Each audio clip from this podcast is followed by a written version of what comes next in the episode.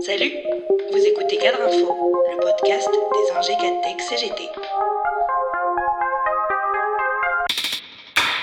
Il n'est pas certain que les chantres de la réforme des retraites se mettent en pause durant la trêve des confiseurs. Ainsi, le patron des patrons s'est fendu de l'entretien au JDD ce week-end pour exhorter l'exécutif à trancher.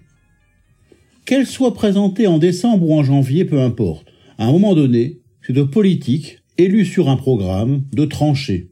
Ne pas la faire, c'est reculer pour mieux sauter. Martel Geoffroy Roux Bézieux. Le président du MEDEF feint-il d'oublier qu'Emmanuel Macron a été élu par défaut pour écarter Marine Le Pen? Pas pour porter l'âge de la retraite à 65 ans. Son élection, suivie de législatives qui le privent d'une majorité absolue pour ce second tour, ne démontre absolument pas une adhésion à cette réforme.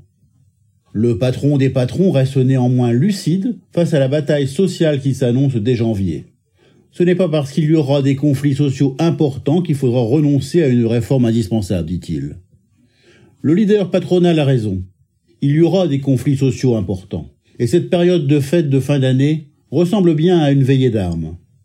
Les syndicats, dans une unanimité peu commune, ont prévenu l'exécutif du risque qu'il prend, en s'entêtant, à imposer une réforme qui va à rebours des aspirations sociales et sociétales, qui braque toutes les forces sociales et qui ne répond à aucune nécessité économique, car le système par répartition n'est pas en danger, y compris pour les jeunes générations. Face au conflit social majeur qui s'annonce, le report au 10 janvier des annonces que la Première ministre devait faire le 15 décembre pourrait apparaître comme une nouvelle hésitation.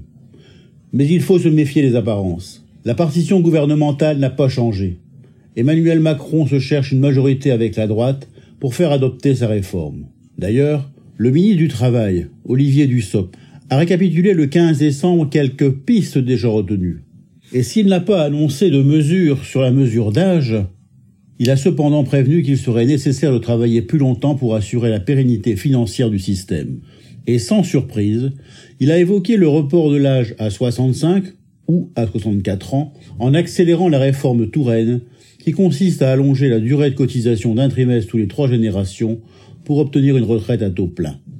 Si la mobilisation sociale a permis de mettre en échec la partie systémique de la réforme des retraites lors du premier quinquennat, la réforme paramétrique à venir n'en reste pas moins extrêmement dangereuse.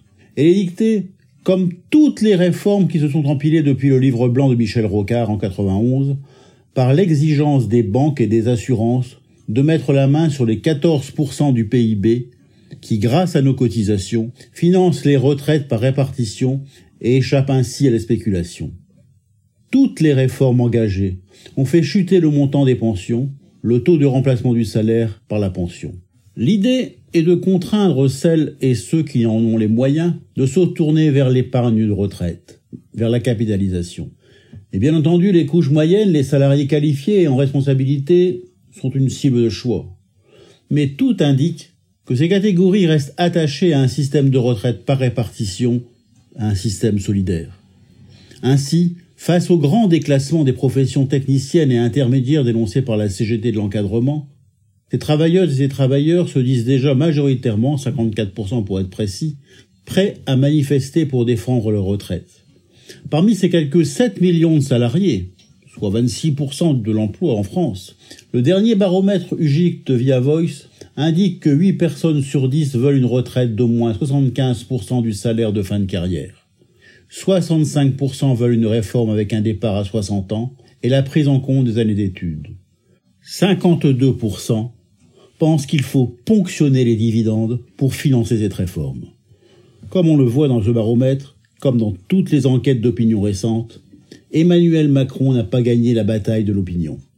À dix jours de dégoupiller la réforme, ces vœux du nouvel an rassureront-ils les Français? Rien n'est moins certain.